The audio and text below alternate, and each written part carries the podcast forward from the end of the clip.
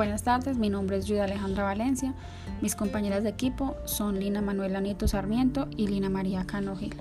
Este podcast lo estamos realizando desde la pregunta orientadora ¿Cómo hacer de la literatura infantil un aprendizaje impactante para los niños y niñas de transición?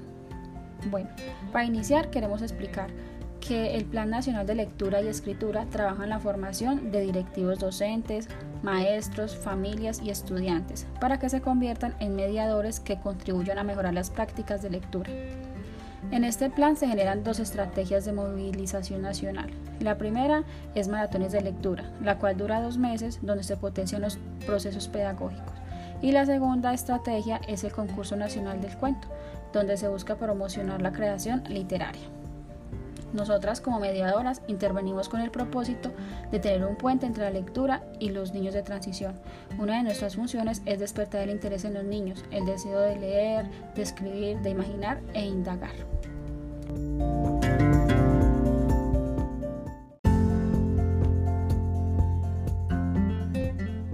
Crear un impacto educativo con los estudiantes al integrar estrategias didácticas que promuevan el interés por la literatura, detectando como docentes las áreas potenciales de los niños y brindar importancia a los intereses, experiencias previas y contexto sociocultural en el cual el niño vive y comparte.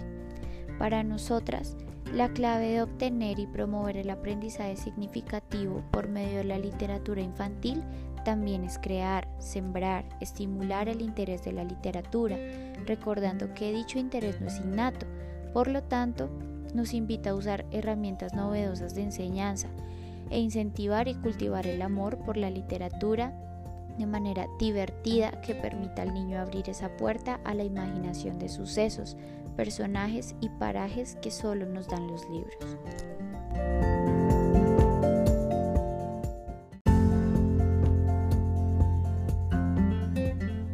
Finalmente, una estrategia o actividad que proponemos es unir dos artes, la literatura y el teatro, y dramatizar diferentes cuentos en el aula de clase.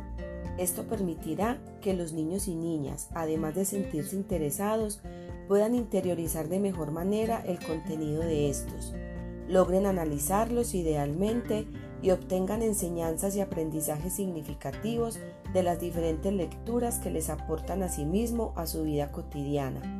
Pues César Fernández García afirma que la literatura infantil debe ofrecer a los niños herramientas y ayudas para entender el mundo.